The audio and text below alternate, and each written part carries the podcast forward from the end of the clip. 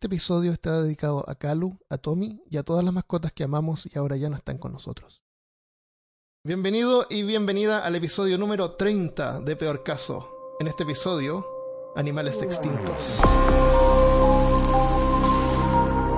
Hablándote desde los lugares más en peligro de Austin, Texas, soy Armando Loyola, tu anfitrión en este podcast sobre ciencia, historia y cultura de lo extraño, terrible y perturbador. Esta semana, conmigo, desde Austin, Texas, Cristian Rosinque. Dentro de la manada se puede ver al macho alfa tratando de conquistar a las hembras que estén en calor. Vean cómo este torpe que trata de conseguir una de ellas es botado de su grupo. Sus genes no serán reproducidos. Este es el reino animal. Bienvenido a Discovery Channel. Discovery Caso. Oye, se nos extinguieron el resto del grupo. Sí, ¿no? A Christopher se le, se le expiró su, el internet porque hay tormenta. Eh, Milko tal vez iba, iba, a estar con nosotros, pero se le cortó la luz. Y el show debe continuar, así que a lo mejor va a quedar un poquito corto el episodio, pero vamos a hacer lo que podamos con Christopher porque queremos que nos escuches y tengas algo para oír eh, este lunes, para alegrarte la semana. Aunque el tema de hoy no es muy alegre.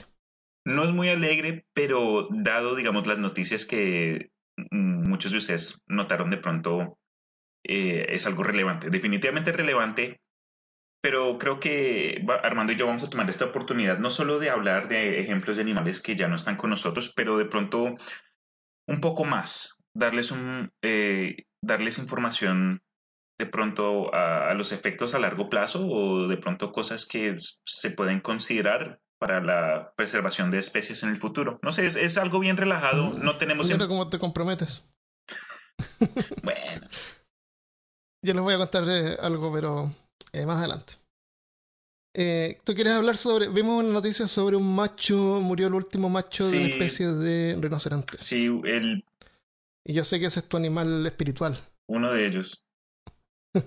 Pero lastimosamente también me di cuenta que Sudán, el último macho en cautiverio de la especie rinoceronte blanca, murió, pero mm, lo, ¿cómo se dice? He was put down. ¿Lo, lo, ¿Lo, echaron a dormir? ¿Cuál es el término? Lo pusieron a, lo pusieron a sí, dormir. lo pusieron a dormir eh, por su edad y ciertas condiciones con, eh, físicas con las que él había estado lidiando por varios años, dejando entonces ahora con solo dos hembras en total de la especie rinoceronte blanco, una que fue su hija y otra que fue su nieta.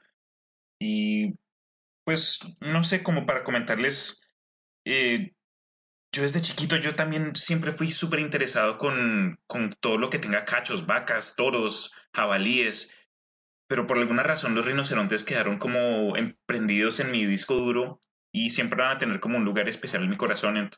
Entonces como que cuando leí esa noticia dolió un poco, ¿sabes? Yo sé que de pronto no es uno de los animales más populares, pero es como cuando alguien se eh, aprende que se le murió, no sé, el, el, perro que fue, que estuvo en Lassie o algo así, ¿sabes? Ah, no, se murió el, el, el Lassie, pobrecito. Entonces da como tristeza. El, el mundo sigue. Sí. ¿Sabes? Como todos los demás. Sí. Me muero yo, me, se, se, muere Armando, te mueres tú escuchándonos. El mundo sigue, y, pero vale la pena tomar esta oportunidad como para, para apreciar lo que tenemos. Digo yo. Recuerdo. Y proteger a las especies que quedan. A mí lo que da. Especies nuevas se descubren claro. todos los años y especies van a extinción en forma natural.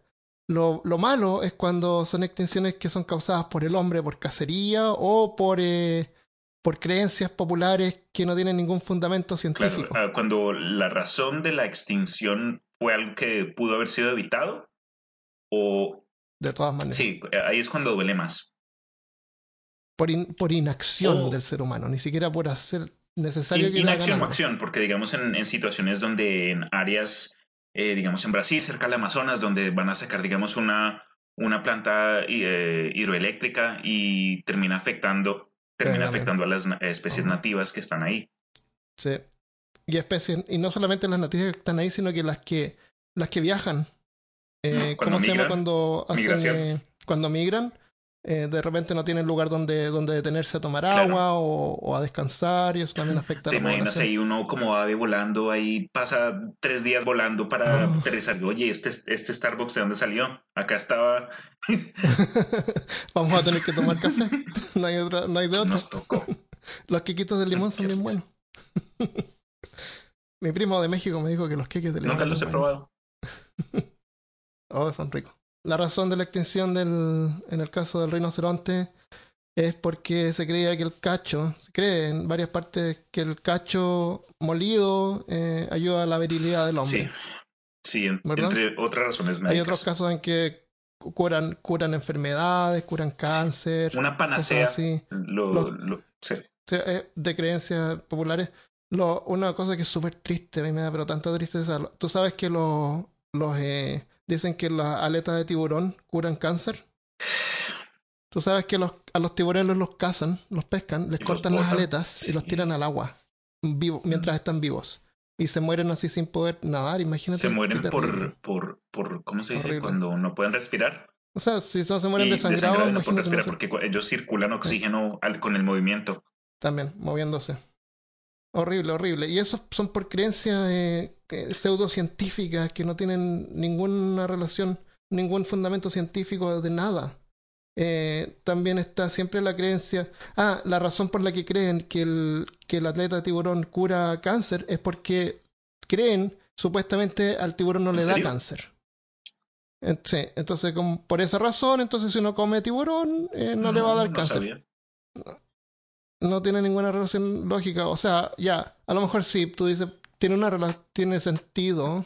Si es que, claro, yo viviera en el siglo XVI, pero no hay ningún estudio científico que, que demuestre eso. O sea, eh, las ratas topo tampoco les da cáncer. sí, eh, están debajo de la tierra, afortunadamente, sí. Así que no las comemos y son feitas. Pero que entiendo el punto que estás tratando de hacer. en eso sí estoy de acuerdo. Pero, ah, fucha, sí, ya, eh, si el tiburón no le da cáncer y a la rata topo no le da cáncer, eh, los científicos la usan para investigar qué, cuál es su característica física que hace que no le dé cáncer y después desarrollan alguna medicina o algo para el ser humano.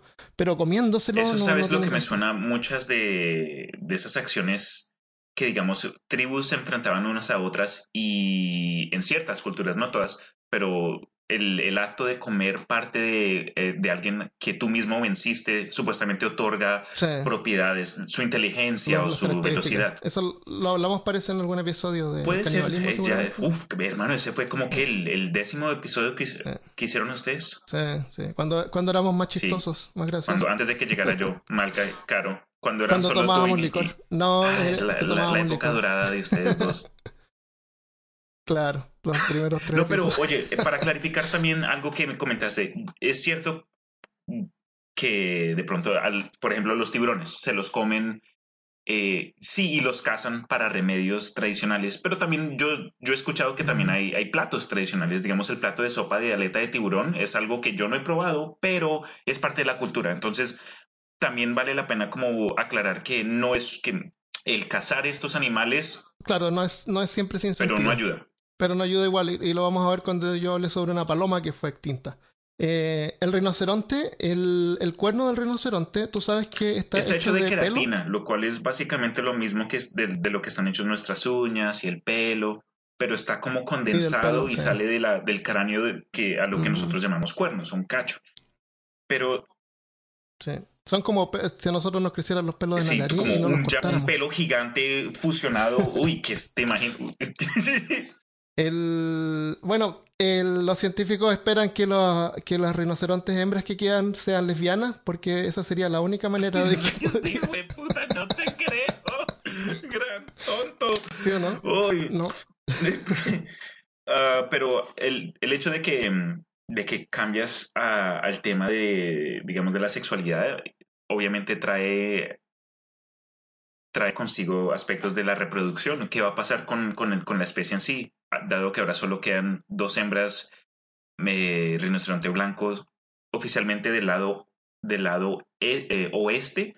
Y mientras investigaba un poco, supuestamente la organización de donde estaba este, eh, este rinoceronte macho que murió, el cual se llamaba Sudán, la organización es uh, OLPJ y ellos dicen que la única posibilidad de, de tratar de, de regresarlos o de darle a la especie una nueva eh, esperanza sería usando semen almacenado de otros, eh, de, de otros rinocerontes con los óvulos de las hembras que aún quedan y usando los eh, otras hembras de rinocerontes blancos del otro lado, del lado este, Como eh, madres in vitro, ¿sabes? Como, eh. ¿Cómo se dice? Surrogate, subrogante. Sí, eh, surrogante. Surro- no sé. se. El, el problema es que imagínate, si no pudieron reproducir al, al rinoceronte mientras este individuo estaba vivo, que, que- Pero sí, eh, el una, problema una es que estos animales no se reproducen en, en cautiverio. una de, lo- una de las dos que quedan en este, en este, en este parque de, de reserva es, un, es una de sus hijas. Pero es que su, Ya. el, sus, sus, ¿qué? sus patrones de, re- de, de reproducción no son los mismos que otros, otros mamíferos, entonces no Ah, reproducen, diga- Como son grandes, debe ser. Preciso, ex- eso. No soy experto, solo soy un fan de rinos, pero no, no Sí, no, pero en general, mientras más grande el animal, menos crías tienen. como las ballenas, ¿no? ¿Verdad? Como que Sí. Y los humanos, sí, muy cierto. bueno, tenemos una, una o dos crías. Lo que me da pena, dude, es cuando, digamos, uno comienza a investigar cómo es que extraen los cuernos, eh, Ah, porque se voy, pone... a, voy a irme de acá mientras Cristian cuenta. no, pero se pone intenso, pa- eh, honestamente, eh, Sí. para, a- Hay que- hay para que- no discutirlo en detalle de sangre y, y todo, pero cuando los eh, ciertas or- organizaciones trataron como de, de poner más presencia y, y- y ver qué, qué otras opciones tenían, hasta comenzaron a contratar a, a soldados y guardias, no soldados, no, guardias. Sí. Y, y uno podía, hay fotos en línea de, de rinocerontes en, el, eh, en sus áreas con, con guardaespaldas. Entonces están rodeados como de tres, cuatro personas con, Ujú. con un metralletas. círculo de personas con metralletas. Pero que es, ah, ah, es- es muy común que vengan eh, cazadores de rinocerontes y mueren, mueren mucha gente, muere mucha gente tratando de conservar elefantes, rinocerontes, otras especies. Sí.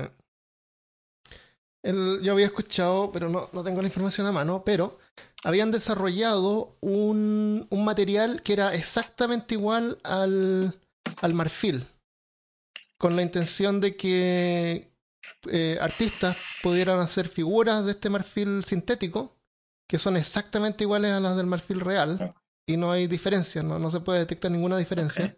Entonces, eh, que los coleccionistas compren eso en vez del, del marfil Sí, real buena y idea. dejen de matar Buena elefantes. idea. Pero es que un coleccionista, un millonario, me imagino que no le importa. Ellos quieren, quieren tener lo, lo real. Entre, entre más escaso sea, para ellos es, es la Sí, plata, no es problema. Aunque, aunque sea un cuerno de rinoceronte, aunque sea una pulga o lo ¿Qué que es sea. esto? Este es el último elefante miniatura de todo el mundo. Ok, mátenlo y póngamelo en, en el horno y comemos Sí. elefante mini. Y eso les da, no sé qué característica emocional o qué le- les llenará, pero cuando uno tiene mucho dinero, supongo que uno desea, empieza como a hacer otro ¿Sabes tipo qué de creo que cosas es? Es que los papás nunca les dijeron te amo. también. O no mate elefantes. no. El... Déjame contarte sobre una paloma. Paloma. Marta era una paloma viajera, o también llamada migratoria. Muy parecida a la paloma tórtola o cuculi, que son estas palomitas cafés o blancas, esta típica paloma blanca. También hay una versión en, café. Eh, tienen un collar así con plumas un poco más oscuras. Eh, pero Marta tenía el pecho de, de plumas de color eh, como damasco rojizo y el cubierto el torso de plumas de color así como gris azulado. Marta murió el primero de septiembre de 1914 y era la última de su especie. No, Marta se fue. Marta no está con nosotros. Marta se ha ido de mi vida. Y lo irónico es que solamente 30 años antes, como indica el naturalista John Audubon, habían tantas palomas viajeras que cuando pasaban oscurecían el cielo. Su población se calculaba entre 3 a 5 billones en la costa oh, este de Estados Unidos. ¿Te imaginas ver eso, Armando? Eso es como. Eso bloquea el sol. Bloqueaba el sol, hacía sombra. El- una colonia de palomas que fue observada eh, cubría más de 2.000 kilómetros cuadrados con nidos en casi cada árbol. Para- y para que te hagas una idea del área, La Ciudad de México, que es una de las ciudades más pobladas, con más de 21 millones de habitantes, ocupa un área de menos de 1.500 kilómetros cuadrados. Entonces, habían tantas palomas viajeras que bastaba con disparar al cielo y para botar alguna. ¿Quién tiene No hambre? había que ni apuntar. Así. Y, y lo peor de todo, según dicen, eran deliciosas. Qué lástima. Uy, para colmo. No solo que, que estén en peligro, pero que sean deliciosas. Yo- eso pienso yo cuando me como anchoas. Digo, Pobrecitas anchovitas, pero es que ustedes son tan ricas. me encantan las anchoas. Anchoas. No quiero, no Anchoas. quiero verte comer anchoas nunca en mi vida. Porque si le hablas a tu comida, como que, como que no te dejo. No, no le hablo de comida, pero a la, a la comida, a la carne que como la venero en el sentido de que no dejo que muera en vano.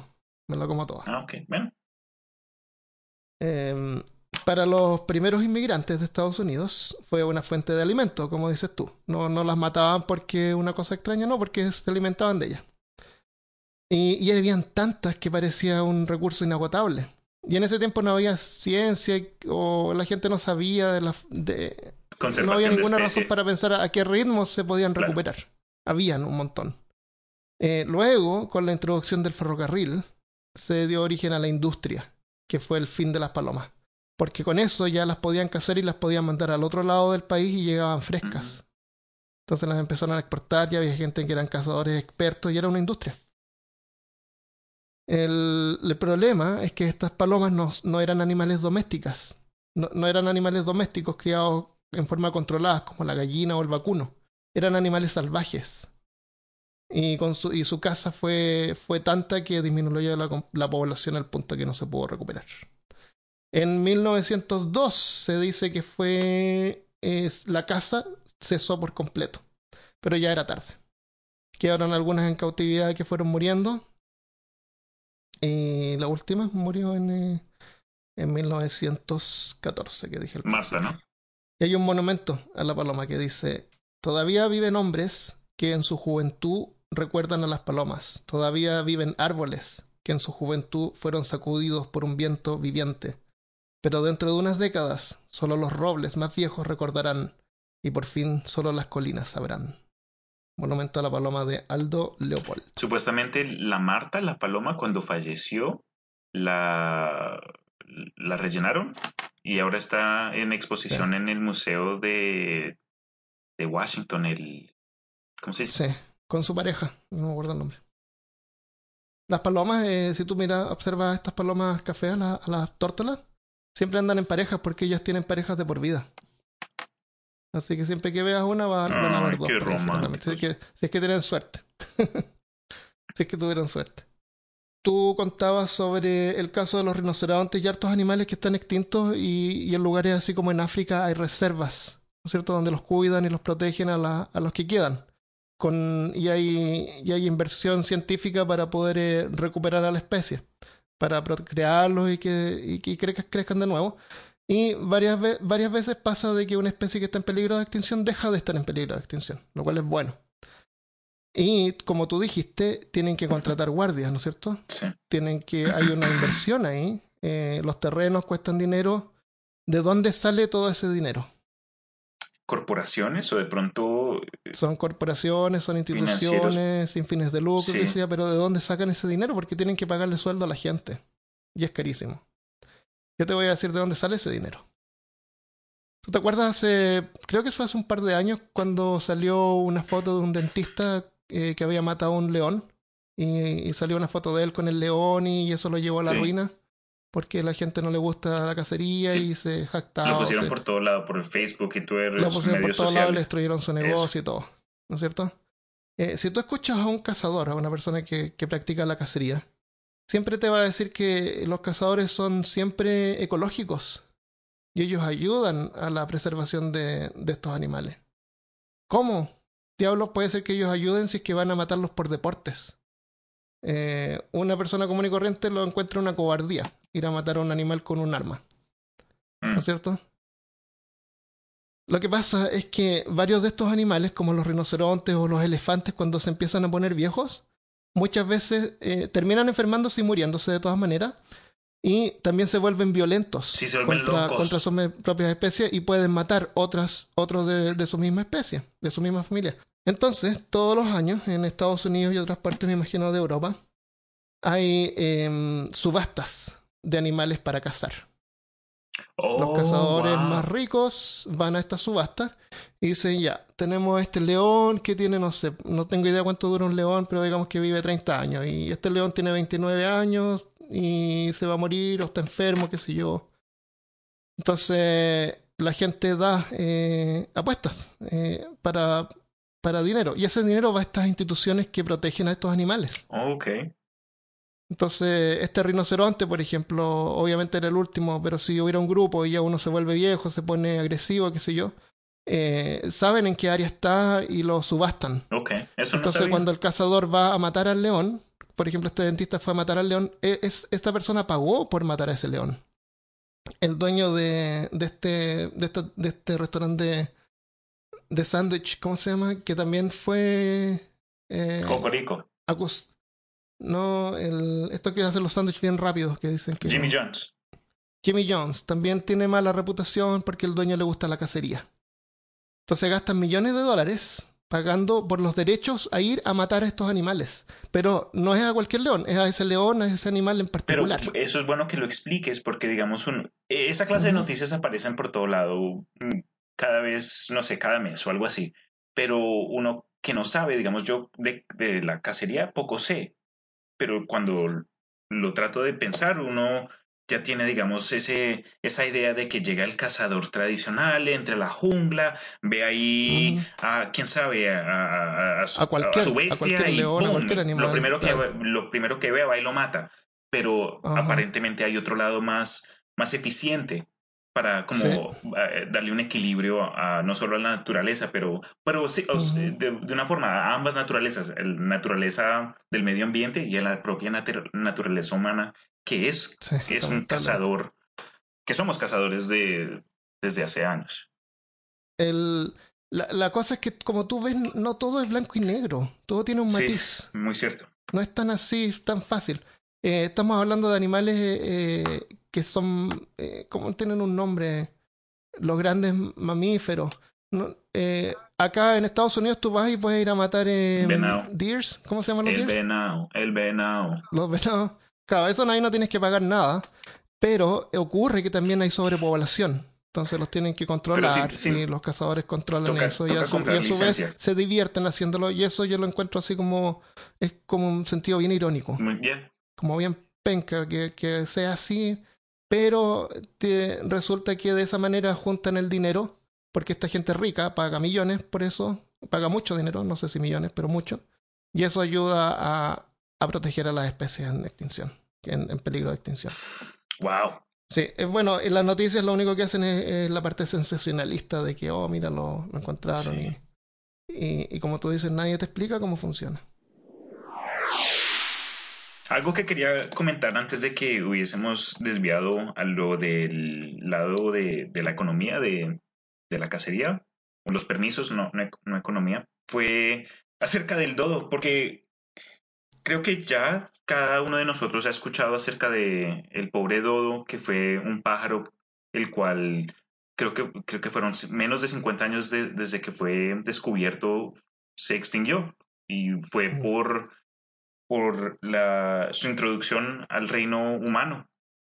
Pero lo que me dio risa fue que le pusieron ese nombre porque supuestamente en esa época el- la palabra en portugués dodo era estúpido. Y le decían el pájaro estúpido por lo que no le tenía ese miedo al ser humano y, y- y era tan fácil de cazar y, y de matar. ¿Sabes? Uno se le, se, se le arrimaba a uno la pierna y uno le daba ahí un, un piedrazo y ahí va, quedó el desayuno. Te lo. Entonces, O sea, tú en vez de ir a la gallina, las gallinas iban algo así. Entonces me dio, La me comida. dio como medio tristeza, pero no solo fueron los humanos los que terminaron destruyendo a los dos, pero también los perros y las ratas que venían en esos buques y esos barcos que Mm. azotaron con sus nidos ¿Sabes? Fue... ¿En qué parte vivían los dos? ¿En Portugal? No, no, no. Fue una isla, una serie de islas, porque fue, son una especie de pájaros que se aclimaron a, su, a, su, a su medio ambiente y no desarrollaron sus alas para volar y no Ah. tenían depredadores. Entonces, cuando llegaron estos otros Mm. mamíferos, los humanos, las ratas, los perros, los, los marranos también supuestamente tuvieron un, un rol en la caída de los dos. Pero ese, ese es otro ejemplo de una, una especie que no estaba preparada a una introducción de, de, una, de otra especie más avanzada. Sí. Estas son unas islas que están en la costa de Madagascar, al sur, Las Marquis. sureste Las de Islas África. O algo así. Sí. Y supuestamente Mar- Mar- Mauritus, Mauritius. y Reunión. O la única, la única forma que esta gente de estas islas aún pueden recordar el dodo es que es parte de su, de su bandera. Lo, lo- lo último que queda, por lo, último que queda del pobre dodo. Sí. Mm. ¿Tenías tú de pronto algún otro? Es que eso, eso es, es- Sí, hay, hay, alguna, hay, algunos, em, hay algunos esfuerzos para tratar de desextinguir especies. Y en el caso de unas ranas, eh, lograron hacerlo como por tres horas, porque los animales mueren. Eh, es, es más o menos igual que en Jurassic Park. Es juntando, cambiando el, el material genético de otro animal dentro de un huevo. Es bien complicado y no funciona. Hasta ¿Tú te acuerdas, Armando Loyola, que, eh, bueno, creo que en los últimos 30 años, 40 años, siempre he visto yo en las noticias de alguna otra parte que se encontraron restos de mamut con eh, DNA que está intacto, entonces ahora sí van a tratar de, de- de clonar a- a- al, al mamut. Pero, eh, ¿sabes? Sí. No, si pasó, no nos contaron, pero eh, siguen, siguen con ese cuento. Y eso trae la pregunta, eh, ¿es buena idea si, si es que tenemos la, la tecnología o el avance en cualquier ciencia que nos deje hacer eso, ¿vale la pena traer una especie que, que murió a este mundo? ¿Qué piensas? Bueno, el mamut también fue extinto por cacería, ¿no? El, el mam- yo no vi bien cuando están los mamuts. Mm, Mira, lo que pasa, lo que pasa es lo siguiente. En cada parte donde hay animales hay un Claro, ecosistema. Cuando un animal es extinguido, cuando insertamos animales, por ejemplo, en partes donde se insertan los gatos, los marranos, como dices tú, o, o los, los ratas, extinguen otras otras especies. Pero después de un tiempo se vuelve como equilibrar Correcto. y, y hay un nuevo ecosistema. Entonces, lo hagamos o no, eh, resucitamos una especie o creamos una especie nueva, el ecosistema va a cambiar si es que lo dejamos libre. Y, y los ecosistemas cambian todo el tiempo en forma natural. Si lo hacemos nosotros, le- lo, lo denominaríamos forma no natural, pero nosotros también somos animales y es como parte de nuestro instinto eh, mantener las cosas vivas por alguna razón. Buen punto. Como ese, ese, ese, ese querer ser un patriarca o el protector de, Sí. de cualquier cosa. Sí, eh, entiendo lo que estás tratando de decir. Pero algo que muchos no tienen en cuenta eh, es el efecto de, de secuencia de cuando, cuando, cuando muere una o cuando desaparece una, una especie, digamos, con, con los Moa en las islas de Nueva Zelanda. Estos fueron pájaros enormes. Creo que fue el pájaro más grande que hemos tenido en la Tierra, al- algo así. Pero eh, en estas islas los moas fueron cazados hasta que murieron. Pero como murieron los moa, el, el depredador que comía estos moa, que fue el, el águila haas, que fue una de las águilas más, más grandes eh, que hemos tenido también, murió y desapareció poco después porque ya no tenía su, su, su, su comida. Y, es, y, uy, se lo recomiendo.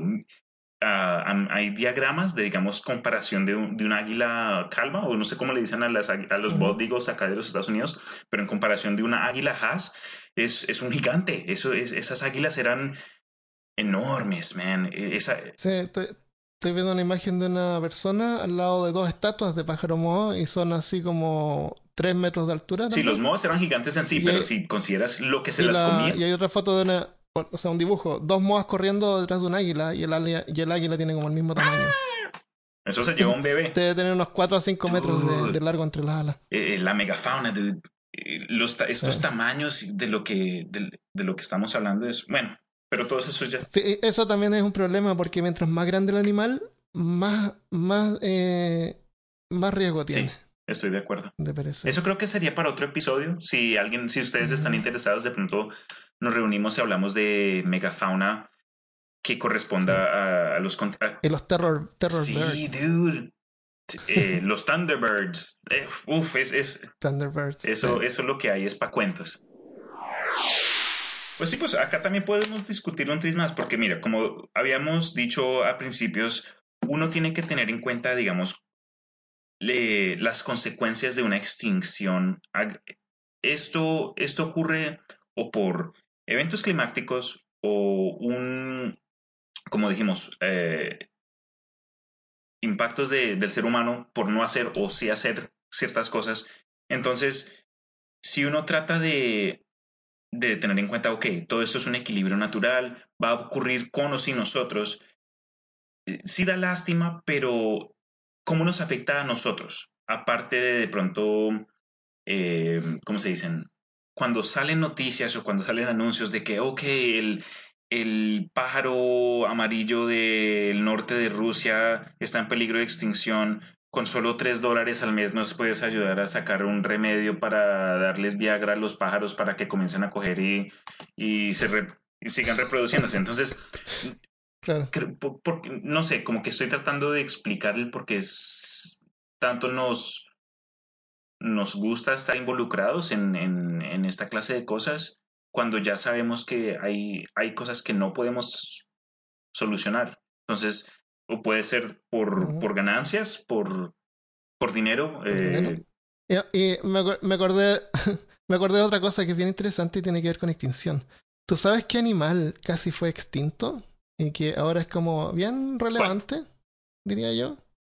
El Homo sapiens, el ser humano. En el año eh, 700.000 antes de Cristo hubo una explosión de un supervolcano, de un super eh, de un supervolcán que dejó, se calcula entre 5.000 a 10.000 individuos vivos. what? Y de, de esos 5.000 a 10.000 individuos salimos nosotros. O sea, casi, casi nos extinguimos y cosas así podrían volver a pasar. Así que, aun- por muy sentado que tengamos que la especie humana va a prevalecer por siempre, y así como nosotros, cualquier otro animal que vemos en la calle, en cualquier momento podría pasar algo que, que se termina todo. ¿Qué fue lo que, ¿Qué fue lo que yo vi recientemente? Que los chimpancés aparentemente entraron a la edad de piedra. Porque están, no sé si fue un, algo que se dieron cuenta ahorita o de pronto un cambio de los últimos 50 años que nos estamos dando cuenta, pero le han otorgado a estos simios un estado de, de, de, pues de uso de, de armas y de útiles que es equivalente a, a nuestra ah. etapa humana de la edad de piedra. Entonces, uno, uno es tan, es, es tan sorprendente uno tratar de, de visualizar eh, el concepto del ser o del, del estado de, de avance, porque nosotros acá sentados en nuestros cuartos Sí. con aire acondicionado, en nuestras mesitas hechas de árboles muertos, eh, y, y- Sí que tiene suerte Sí, porque todo sí, claro. plástico ahora. pero uno tiene que, y, y- y- después uno comienza a, a tener en cuenta que hay otros seres que o no están en el mismo nivel de inteligencia, pero también están en su progreso, en su evolución, a quién sabe, de pronto Ujú. llegar a un punto donde terminan siendo la, la, el ser más, más, más eficiente, porque yo diría que no somos los más inteligentes, Sí, somos los más eficientes, creo, o no, eficiencia no es. Somos algo, los humanos somos algo. Había otra especie de homínidos que existieron, que existieron junto con los, con los primeros seres humanos, que eran los neandertals, y ellos eran vegetarianos, Porque se los y comieron. se extinguieron, porque a lo mejor parece, no sé por qué se los, por qué se extinguieron, pero se extinguieron. Podrían haber llegado a haber dos especies de eh, No, hay, homínidos inteligentes. sí, Siempre va a haber uno Yo que es más que- inteligente del otro y va a dominar a la otra especie, lamentablemente. Así que sería bien difícil que otra especie pudiera prevalecer y coexistir juntos. Cuando no podemos coexistir porque el otro tiene un color de piel más claro o más oscura. Imagínate. también es una pelea por recursos, después de todo, También. Pero yo, honestamente, Armando, creo que ah, han, han habido tiempos donde más de un homínido inteligente ha, ha coexistido. Porque el, el récord de fósiles tiene, tiene una gran variedad de, diferencias y cada día se encuentran nuevas, nuevas subespecies o nuevos grupos que encontrar, como los, los pygmy, los, los enanos. Todo el, cuento de los enanos, todo el mundo dice, ah, eso es pura ficción, pura fantasía, pero hay se han encontrado cuerpos de, humanoides, de, de, hominids, en islas, creo que en, en, las Pascuas, no me acuerdo exactamente en dónde, donde eh, se calcularon que la altura eh, de, del hombre a la mujer era básica, era, era, la misma, no, no, subían de la, de la cadera de una, del Homo sapiens sapiens en comparación. Eh, uno compara los esqueletos y, es verdad. Y saben, antes, eh, hace 50 años hubieran dicho, ah, no, eso es, eso es una criptozoología de pronto, hasta incluso le decían, como buscando al Yeti. Pero ahora sabemos que esa, esa subespecie sí existió de verdad. Sí, los seres crecen de acuerdo a la cantidad de alimento que tengan disponible. Cuando hay harto alimento disponible, crecen más. Entonces, claro, viviendo en una parte desértica con menos alimentos, el cuerpo como se hace más pequeño para ser más eficiente. nosotros, por ejemplo, nuestras generaciones son generalmente, eh, bueno, yo soy generación X, esta generación donde nos criamos comiendo pollo con eh, estas cosas que le dan para crecer, con, ¿cómo se llama? Con hormonas de crecimiento, eh, ayudaron a que la gente crezca. Y por eso pasa que de repente eh, encuentras a gente que es súper alta y los padres son bien bajitos. Estamos todos crecidos así con hormonas. Ya, digamos, digamos, ¿qué es lo que podemos hacer nosotros para ayudar a que especies se sigan extinguiendo de la mano del hombre? Una es educarnos nosotros mismos y educar a los que queremos, a nuestros amigos, a nuestros familiares. Educarlos en el sentido de que no, comer eh, aleta de, tiburón. de tiburón no te va a curar el cáncer. Yo sé que cuando uno tiene cáncer, eh, uno trata todo. Y, y, si uno quiere a, un familiar, va a acudir a, todos los recursos posibles. Pero hay que, hay que ser un poquito escéptico en ese sentido y darse cuenta de que en realidad estamos dañando a otras comunidades, a otras especies, eh, y, y no funciona. Estamos gastando dinero también en el proceso. Sí, toda esa plata que uno se gasta. Y no sé, digamos, uno termina pensando, ok, por tratar de salvarme yo a mí mismo, por algo que ni siquiera estás seguro, terminas afectando de pronto a, otra especie. afecta a otra especie. Al mismo tiempo, eh, es una economía que tienen estos países donde producen eso. Eh, los que lo recolectan ganan dinero y ellos a su vez les ayuda a alimentar a su familia. Entonces, tiene que ser una cosa bien paulatina y yo creo que educación es siempre la respuesta a largo plazo. Creo que, la, creo que hasta la marca estaría de acuerdo con eso. Que la educación en serio hace la diferencia. Em, Pero, ¿tienes tú de pronto alguna otra idea? ¿Algún? Porque... Yo no, yo no dono mucho, yo dono, generalmente le dono a Wikipedia todos los años, porque uso Wikipedia demasiado. Eh, pero de repente donar a alguna institución de que, que, que se preocupe de esto podemos dejar un listado en la página peorcaso.com debajo de la, del podcast para que vea algunas opciones. Con cualquier cosa que uno ayude sirve. Pero más que nada, educarse uno mismo, ser escéptico, creer en la ciencia. Esa es la clave. y, y, no matar eh, animales por diversión. Eso sí. A menos que quieras pagarle a alguna institución que los cuide. Yes. 50 mil dólares. Claro, imagínate este rinoceronte que se murió. ¿Qué pasa si un tipo rico va y dice, oye, espérate, no lo eutanicen, no lo pongan a dormir? Yo les pago un millón de dólares si es que yo le pongo una, una bala en la cabeza. Sí, yo lo Y después ese millón de dólares sirve para poder eh, ayudar a otra especie o la. Sí, o, la, los mismos rinocerontes. O, la, investigación de poder eh, recuperarlo. Sí. Entonces, eh, como digo, no es blanco ni negro. Para nada. Hay un matiz ahí. Ya. Espero que te haya gustado este episodio medio, medio extraño. Oh, ¿terminamos? Sí, yo creo que dejémoslo hasta acá. ¿Quieres, incluir algo más? Creo que... Pues no, sabes, la información, como habíamos dicho desde un principio, está un poco aleatoria, por decirlo así. Pues eh, videos y listas de animales extintos y animales que se creyeron extintos, pero que regresaron del borde de la extinción. Eso hay por todo lado. Entonces, esto fue nuestro intento acá en peor caso para tratar de pues no sé, creo que Armando y yo tenemos choques en muchas ideas, pero Por fin, por fin nos, nos encontramos en el medio con algo. Eso, oye, el, el mundo se cambia así de, de, de pasitos. Claro, poco a El- poco. Eh, tengo dos agradecimientos esta semana. Uno para César Valencia que nos dejó un mensaje en Facebook. Dice, hola, ¿qué tal amigos? Muy bien podcast de los mejores que he escuchado. Y ese toque que le ponen de humor sarcástico es genial. Reciban un cordial saludo de Oaxaca. Oaxaca, Oaxaca. México. Oh. México, Gracias. Oaxaca. Espero que en un momento hagan un podcast sobre los terremotos. Saludos. Oh, Este es man. un tema interesante. Sí, ok. Gracias. Muy, gracias por la recomendación. ¿Podemos meter fracking por ahí también? ok. Eh, otro comentario de parte de eh, Rocío Inostroza. Nos dejó una nota también. Dice, divertidísimo. Sigan incluyendo contenidos en su podcast de Spotify. Me encantan sus temas históricos.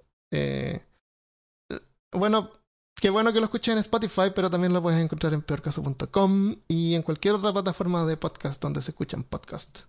Podbean, El- iTunes. los temas históricos son, como ha visto, uno de nuestros favoritos. Sí. Porque para entender el presente hay que estudiar el pasado.